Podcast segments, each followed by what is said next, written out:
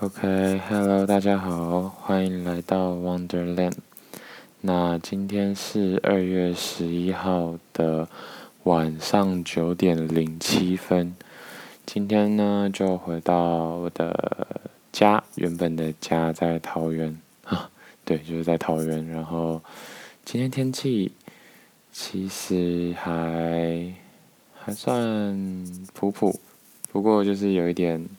冷啦，然后时不时的下雨，那当然是因为过年喽，所以才会回到就是桃园的家。那回到桃园的家的话，最最大的差别，如果以 podcast 来说的话，最大的差别当然就是环境，因为可能时不时突然就会有人开门，啊，不然就是外面放鞭炮啊等等的，就是，但隔音应该是比永。应该是在比台在台北的时候好很多啦，但是这也不确定因素也是蛮高的，嗯，没错。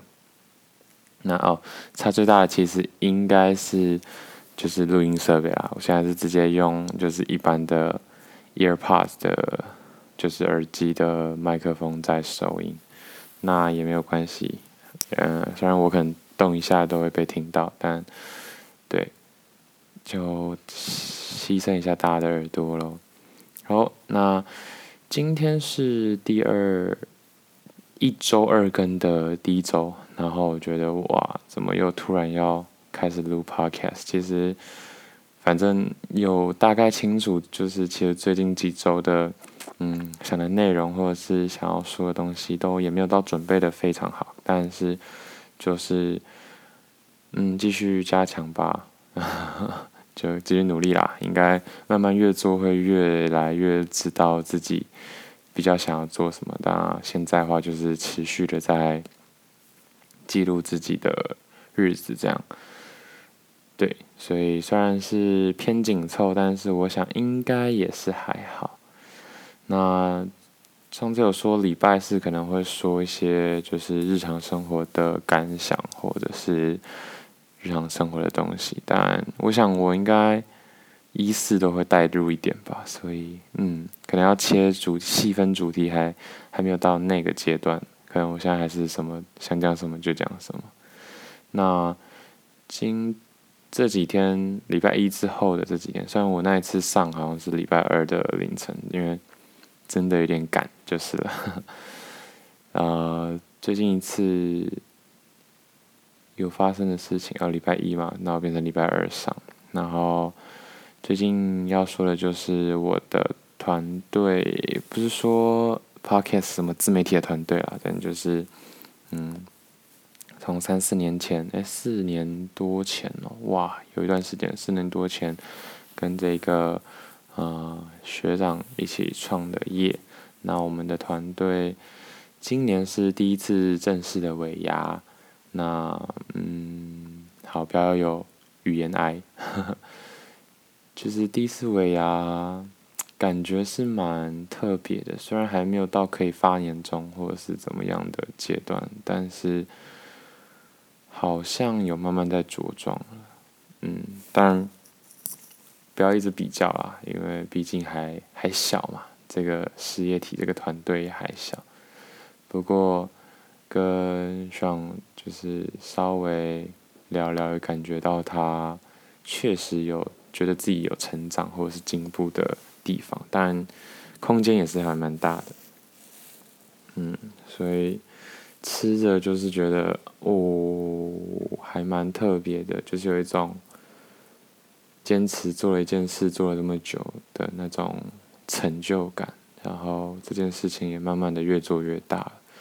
但这不是我这几年的打工生涯吃的第一次尾牙，但说实话也是第二次，因为上一个是在一个餐饮店，那那个餐饮我也是蛮喜欢的，也是我做的第一年就就吃到尾牙，然后之后对比较可惜的是之后就没有就没有然后了，就是之后都没有尾牙，所以也是算是见证一个小店或是一个新创吗？嗯的一种不稳定感，因为可能有些朋友是在大型的补习班打工啊，或者是出了社会之后去大公司上班，那种尾牙或是三节奖金或者是什么什么年终奖金都是很固定会有的，对吧？这时候就会小小的羡慕，但是也知道，就是做这种做这种这种层级吗，这种规模的啦，应该说这种刚起步的事业本来就很难会有太太好的这种年终的回馈。不过可以说就是卖个梦想了。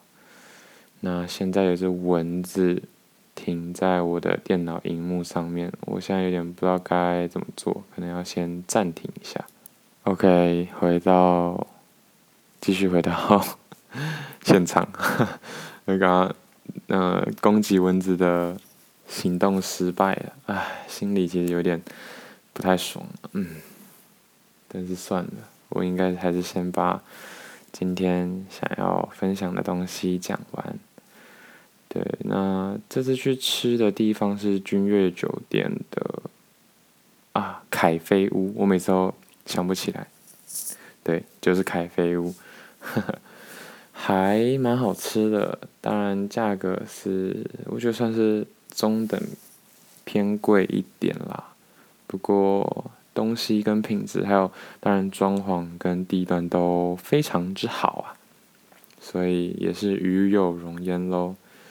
嗯，我自己吃是吃东西是吃蛮多的啊，所以也吃得蛮饱的。嗯，那今天其实要分享的一个重点，就是在吃完之后，然后等其他，嗯。其他同事都离开之后，跟学长的一些小小的讨论。那会讨论当然只是单纯只是因为，就是一方面可能我最资深，二方面可能我可以聊，三方面就是顺便消化走走路这样。那在休息走路的路上呢，我们就。看着就是新区嘛，然后那种高楼大厦啊，然后嗯、呃，名车满街跑的那种感觉，然后大家都穿得很 fancy，然后就想想到就是可能刚上大学的我也很也很算是憧憬这种在新一区这种商办市中心工作的感觉，然后虽然可能。朝九晚五，或者现在大部分可能是朝十晚六吧，这种有点规律性的生作息，但是就是可能可能可以领着高薪，然后在一个大家可能稍微羡慕的都市或者是区域里面工作，觉得。是另外一种开心了，但现在这个情况，我觉得我可能很难回到那种感觉。那我就是这是在散步的过程中觉得，嗯，如果当初选了不一样的路，不知道会是怎么样子。然后爽就跟我讨论，就是跟我说，问我说，你不觉得那样很像就是一个棋子吗？就是。嗯，被规定什么时候上班，规被规定什么时候下班，然后要做什么事这样子。当然，不是说创业就一定比较好啦。可是，就是这个问题，我确实我自己也想过。但是我想的层面可能不单纯只是嗯，要当个呃，可能所谓社畜啊，或者是当个员工那种感觉。我的我的想法是，如果我只为了钱而工作的话，那其实我也是被钱奴役，对啊。那拉回到像不像棋子这件事情，我自己的一个比喻就是有点像是在跑老鼠圈的老鼠啊，就是在 那个笼子里面的那个圈圈嘛。就是有时候也会觉得自己的人生其实不过就是一直在跑。老鼠圈的老鼠而已。那这个跟我可能大学有玩过那个叫什么？那个叫现金流游戏，也很有很大关系。但确实，不管在经济上或者是财务上可以自由或什么的，要逃出老鼠圈都不是那么的容易啊。我觉得，如果就算在财务上自由了，也很难说自己可以在人生上逃出老鼠圈，因为真的是，但我觉得这是不相关的啊，就是。你有没有办法在财务上跳脱老鼠圈，跟你有没有办法在人生上跳脱老鼠圈是两回事。就是你可以，呃，取其中其中之一，或者是兼得，或者都没有办法，都是互斥的，所以就是没差。嗯，不过呢，我当下觉得还好的原因，可能是因为，毕竟我跟学长。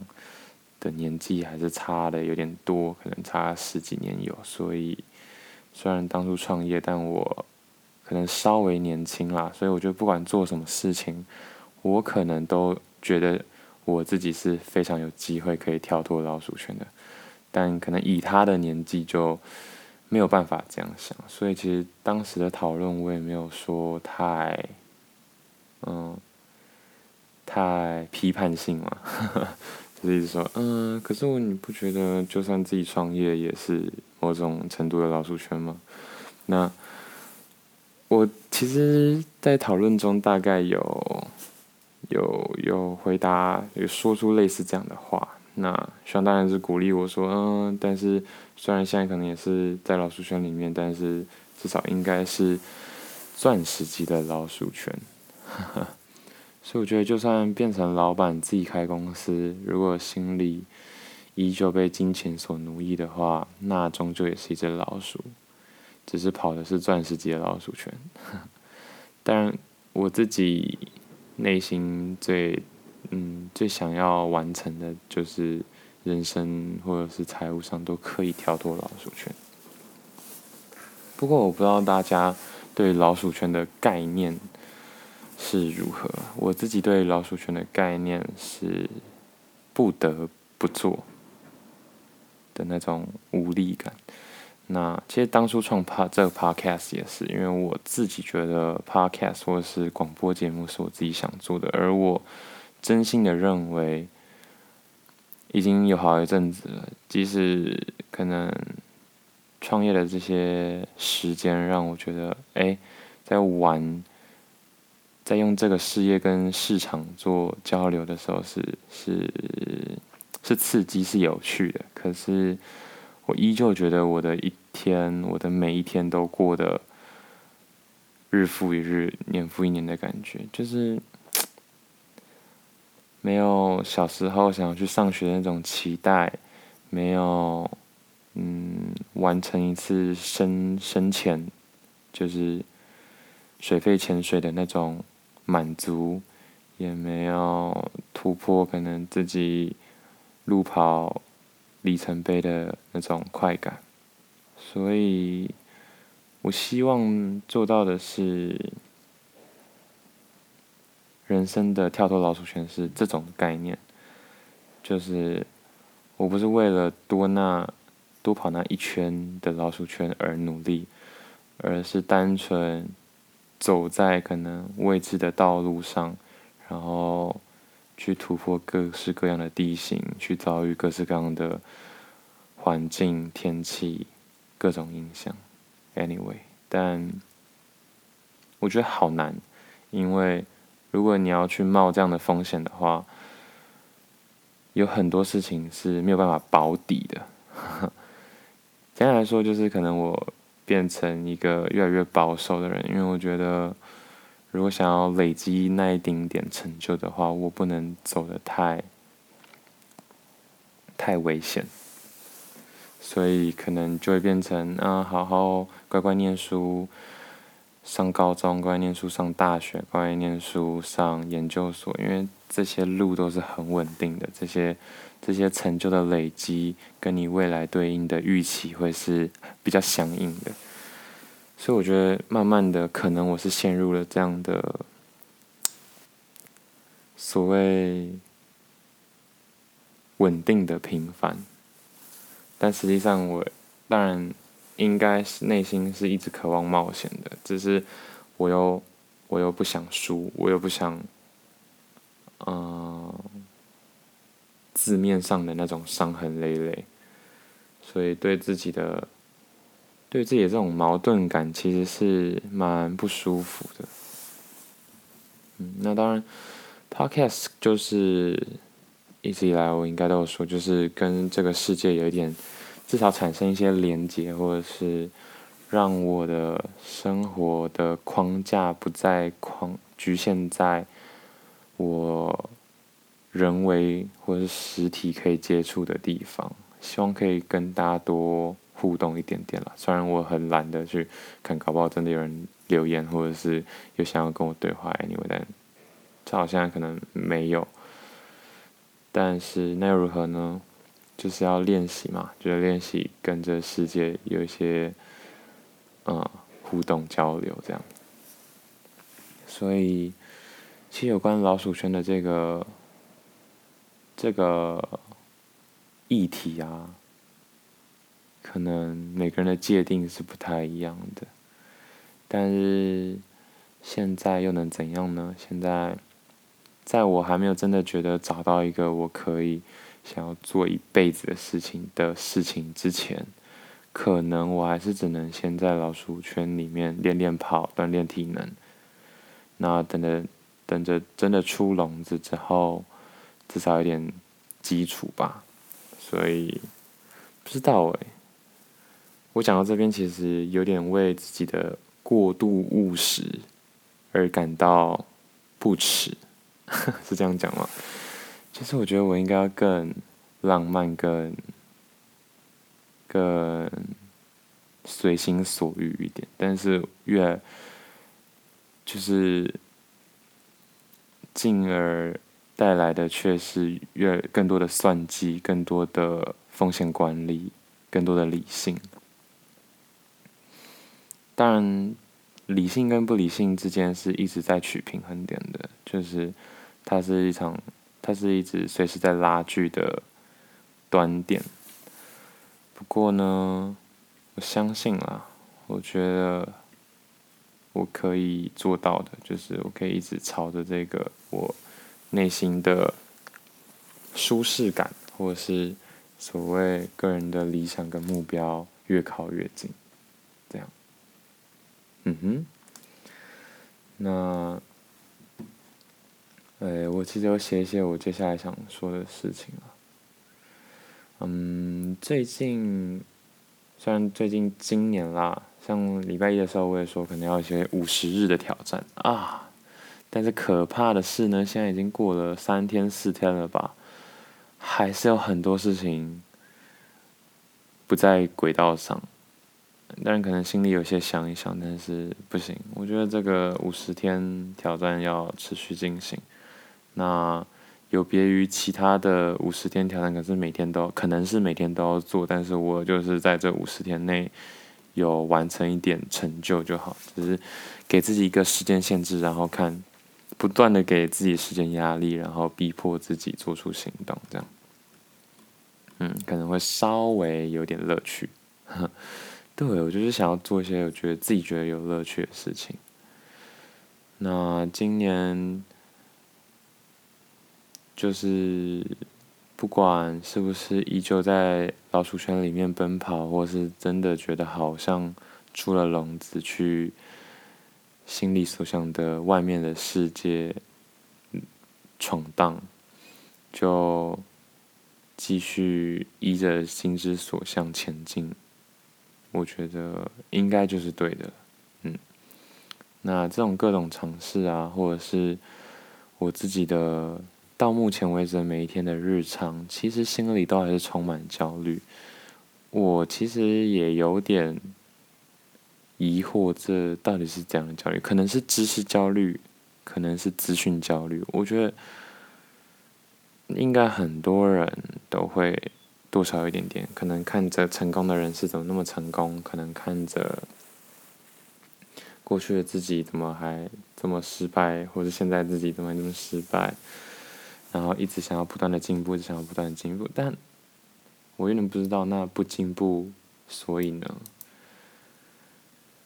我觉得这就是我充满焦虑的地方，就是哦，可以说休息，但休息跟懒惰又差在哪？那当然，这个算是有一个解答，就是懒惰是你想改变的，是就拖延你想改变的那件事情。所以不知道哎，就算人生有了各种各式各样的解答，我觉得那个心理底层的焦虑感还是很难很难去抹灭。嗯，虽然现在生活可能，对吧？如果以不要说现在过年啦，现在过年当然过得比较稍微颓废一些些，因为平常的日子早上就是起来运动，然后。嗯，俯卧撑啊，腹肌啊，然后慢跑啊，然后再去可能健身房健身，中午洗个澡，吃个饭，下午睡午觉之后念书，晚上工作。其实我渐渐的有在塞满，在让自己想做的事情填满自己的二十四小时。我觉得这是，而且坚持这样做下来之后，我觉得慢慢有抓到一些节奏。可是我不得不说，这二十四小时里面，其实我的内心还是。各种想东想西，跑步的时候就在听自我精进，骑车在通勤的时候就在听一些啊专业人士的心得分享。念书的时候，但我现在念的书还是很难，就是单纯念一些文学类的东西，可能大部分还是啊极简该怎么做，或者是某某某的传记，啊什么贾伯斯传啊，什么贝佐斯传这种。嗯，我是确实见过那种就是享受在自己进步过程中的人，可是我觉得我好像没有很享受在这个进步的过程中。我觉得以前的我，也不是说以前的我，就是此刻以前的我，可能觉得这是这样的原因，我归咎于。不知没有很清楚自己到底要的是什么，嗯，所以其实我切了很多东西，就是要做的还是要享受的，嗯，是真的是一个事业体还是是一个状态？那我觉得这些都非常非常难去去抓，当然。现在我觉得还是有越来越清晰啦，像是可能财务目标就是，嗯，第一个当然就是财财务自由，那财务自由的具体的路径我其实也都想好了，剩下就是慢慢的累积。可是这就是重点，就是这个累积的过程中，我有进步，但我感受不到我的愉悦。好啊，maybe 可能跟。就是这三四年来的创业一样，不到一定的程度不会特别有什么感觉，就是一直做吧。OK，也许咯，可能我还年轻，还不知道原来这就是最最最真实、最最有回忆、最深刻的一种体验跟经历，可能吧。哦，这样讲好像真的有可能是这样诶。好像又跟自己和解了一些些，我天，好，没关系，那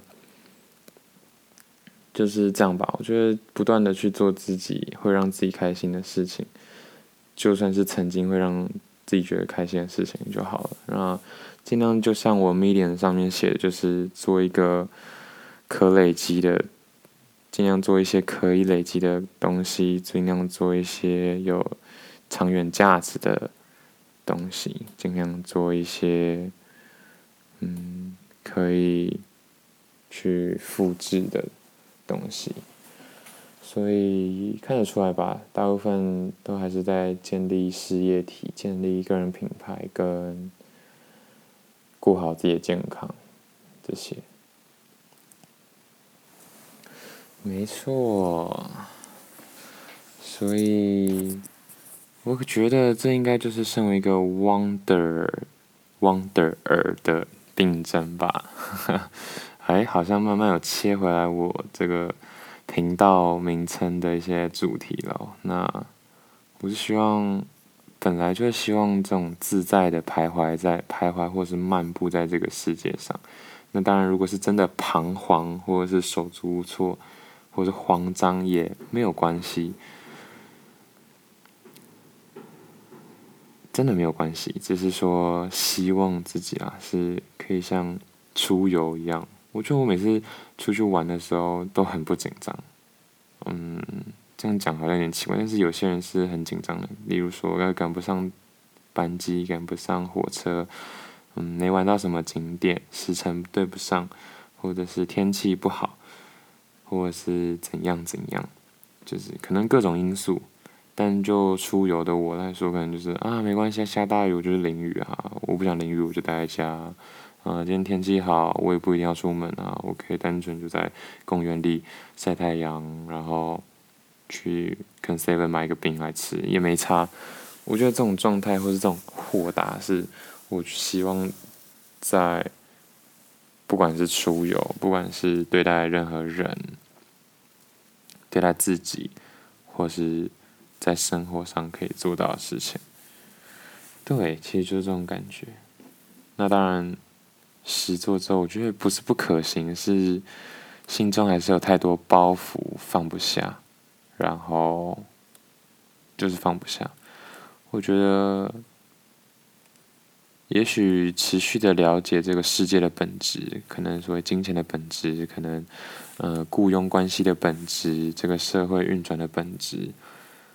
我越来越越来越理解这样的，呃，市场机制的运作的话，我觉得我可以应用的更舒服、恰当一些。嗯，所以生活的精髓可能就在这吧，就是寻求某种饱满的平静，可能就是幸福的感觉哦。就是突然想到有，有几次在。嗯，休息的时候看着操场上的，嗯、小孩啊，或者是跟他的爸妈在打球，在玩乐，然后那是一种很安静的嬉闹，就是你们啊，他们虽然在叫，他们虽然在，哎、那球我的，或者是在传这传这，是很嬉闹，是很纷扰的，可是内心是真的是一种很平静，然后很。很舒服的感觉，这跟这跟潜水有异曲异曲同工之妙。我觉得，就是你看到里面的鱼到处的奔窜，然后这个世界很有活着的样子。可是你听到声音，就是单纯的海的声音，单纯的空气，单纯的水，单纯的蓝，这样蓝色的蓝。对，所以。也许我就在追求这样的状态，只是又在开始找找理由，因为我不确定身边的家人们是不是也可以接受这样的我。对啊，嗯，我觉得他们可以接受，可是我能不能接受他们跟我一样这样享受贫困啊，或者是？或者是放下很多东西啊，我也不需要住大房子啊，我也不需要开好车，我也不不需要穿新衣，这种这种感觉。天啊，等下，今天不是新年第一天吗？除夕到底是第一天还是第二天？还是初一才是第一天？但不管，就是好像不应该讲这些有的没的。不过我自己如果很确定这就是我想要的东西，我觉得我可以先让自己满足于这样的状态啊，这样真的没有不好。嗯，至少是我现在喜欢的，或者是我觉得这我我这一辈子最需要的东西。嗯哼，那最后想要分享一下冥想这件事情，对，因为我自己在写给自己的，就是但开始会在录之前做一些功课，不然的话直接直接自问自答好像有点难，虽然啊，对不起。虽然刚刚的很多东西还是即兴演出，啊，我一直打嗝哎，我却发现最近最近在录 podcast 都 超容易打嗝，是因为刚吃饱就录嘛？可是我现在离吃饱也已经三个小时了，真可怕。好，反正就是冥想。那我觉得，因为我刚刚描述的这些感受跟冥想都非常之接近，就是不管外面的干扰多大，可是你专注在一件事情上面的时候，那那种那种感觉是很舒服的。所以我觉得冥想很有用，真的很有用。那最近也因为就是前一阵子我的阿基里斯腱受伤嘛，所以我在特地。把核心肌群拉出来训练，当然核心肌群不是只有可能棒式啊，或者是呃侧腹棒式，或者是之类的各种跟棒式有关的，就是那种外部核心。那因为我有一个呃朋友，他也是做就是做那个物理治疗的，所以他有在继续上课，持续进修啊。嗯，那最近在练深层核心这这一块。深层核心的话，简单来说就是维持腹内压，然后，嗯，横膈去移动，但不就是啊，就简单来说就是维持腹部的腹，内部的内，压力的压，对。那冥想最大的好处是脑袋，核心肌群最大的好处是，当然就是不让。肌肉太容易过度的去撕裂或者是伸展，其实就是让你比较不容易受伤。那这个概念的话，我不知道怎么形容诶、核心肌群。像我自己在运动打球的话，我都会建议说，就是像那种太远的球啊，就不要去救，因为如果你就是肌力不够的话，弄太远球会让你过度伸展。那下脚或者是落地的那个角度不好的时候，就非常容易拉伤。那核心肌群其实概念跟这有一点像，所以总之呢，练好核心，你在运动伤害上可能会好很多，就是不太容易受伤了。所以我蛮喜欢这个练核心的感觉，它只是一直在呼吸而已。那你可以去控制你的胸腔起伏跟你的腹腔起伏。然后呼吸的速度跟四肢的控制，那因为在这控制的过程当中，也跟其实就也很像瑜伽，就是你不只是控制自己的四肢，也控制自己的想法吧，因为你要把专注力放在一个你平常不太会专放在的地方，可能脊椎附近的肌肉啊，或者是嗯。左脚的无名指这种这种地方，所以冥想真的很有用。在想什么？那因为就这几天比较常跟爸爸出门，然后他算是一个温和的人，可是喜怒也很无常，而且动不动就会就是。讲一些脏话或什么，反正其实也是蛮容易让人恼惹怒别人的，就因为他突然不开心。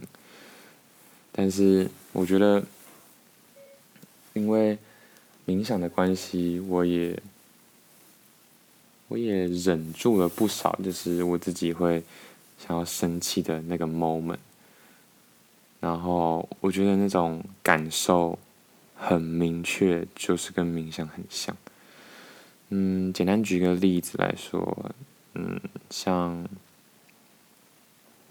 我可能哦，像我可能会觉得下雨很烦啊，要拿一堆就大包提大袋小袋的跟食物啊，或者是年菜这样，然后又下大雨，然后车门又我又没手可以开，然后可能可能我爸又在又在耍智障，我可能就会超不爽，就是按不会就。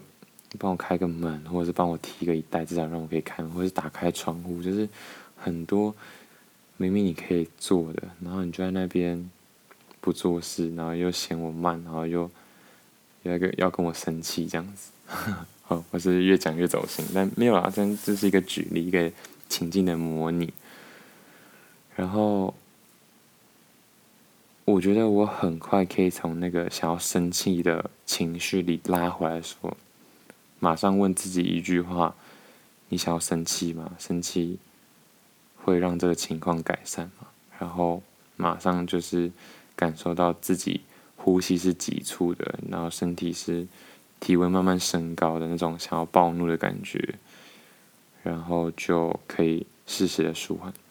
就是我开始有一些觉得我会有些想要升起的征兆之后，可能就会开始切换那个降温的模式，然后让自己再更冷静。那因为我觉得过去，我觉得这样子很好，是因为可能抗压性会再更高一点点。不过我现在还没有把它应用在所谓压力上面，焦虑可能。对，我其实也可以应用在焦虑，就是每当我想要焦虑的时候，我就调整调整，然后去做我想做的事情。所以不一定是在情绪上面，这样很好诶。突然打开，因为有没想说冥想都是做一个情绪管理，可是情绪管理也可以是焦虑的管理，也可以是，也可以是压力的管理。嗯。总之，先把自己拉回一个稍微平静的状态，然后重新思考这整件事情。我觉得对于解决问题都应该是非常有帮助的。可能我之前都太过于就是钻牛角尖，然后没有想到其实是可以这样子做应用的，这样子很好。所以希望听到的。听到这一集的各位可以尝试看看，也许你早就有这样的想法，但是如果你心里有很大的一个压力，或者是嗯，不管是在课业还是职场上有一些不顺的话，都试试看冥想。然后，如果你很有压力或心情不好，想要大吃大爆吃大爆睡，然后你觉得大爆吃大爆睡这样子，这样子舒压方式是。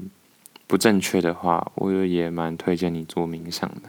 就是如果你可以让自己适度的冷静，然后做出你想做的决定跟行动的话，我觉得很有用。对，就是总比你一定要靠大包吃大包睡才能让自己冷静，或者是怒摔东西才能让自己冷静，那倒不如就是靠脑袋。心里想想事情，就可以冷静。那我觉得冥想这个东西应该不用再多做介绍，因为网络上其实有非常多介绍影片。因为它真的不是每个人方法其实都不太一样，然后它也不是去想特定的事情，它也跟宗教或者是怪异乱神无关。虽然很多宗教跟怪异乱神都跟这有关。但是它其实是可以跟他们无关的，嗯，我觉得这个大家可以有时间的话去去翻翻这些书啊。对，我想我自己可能也看过很多类似的书，什么宁静啊、冥想啊，然后静坐啊、打坐什么。对，但是我不会完全不会去看什么佛教或者是宗教的书，我完全不会去看宗教的书，可是。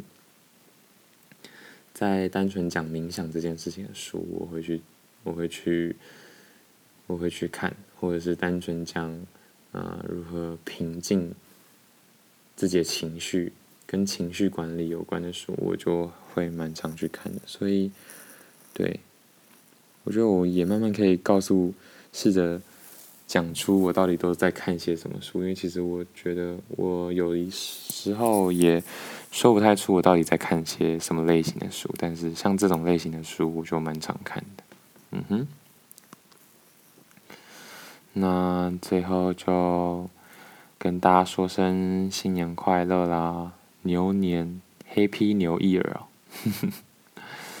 对啊，牛年呢，嗯，是一个很特别的一年，但不是因为我属牛，但是就觉得哇。年纪真的是不小了，好可怕。那因为疫情的关系，所以说是很多东西都停档了。但这样在网络的世界，其实不会停下的人，不会停下来的人，依旧不会停下来。所以，其实这个世界还是闹哄哄的啦。我觉得，最主要还是只是被迫换另外一种形式。让自己跟这个世界连接，可能已经不是可以想搭飞机想去哪就去哪的时候了。但是网络世界还是很大的哦，像最近的 Clubhouse 啊，或者是各种的视讯 Zoom，或者是什么忘记叫什么啊，管他的，就是各式各样的影音啊，或通讯软体都在。都在急速的发展，所以我想，哦，啥 Cisco 的 Webex Meeting，所以觉得没事的。那二零二一，我想要做很多很多事情，我一直都想要做很多事情，很多很多的事情。我那二零二一，我希望我可以真的做到，而不是脑袋空想而已。啊，不能只是冥想而已，要有行动。OK，谢谢大家啦。那大家新年快乐。然后一周两更其实很快哦，所以大概三四天我又再再录一集了。嗯，好吧，希望可以开始跟各式各样的人有一些连接，然后说说你们故事，也许我也可以给一些我的见解，这样。OK，牛年行大运，新年快乐！谢谢大家，拜拜。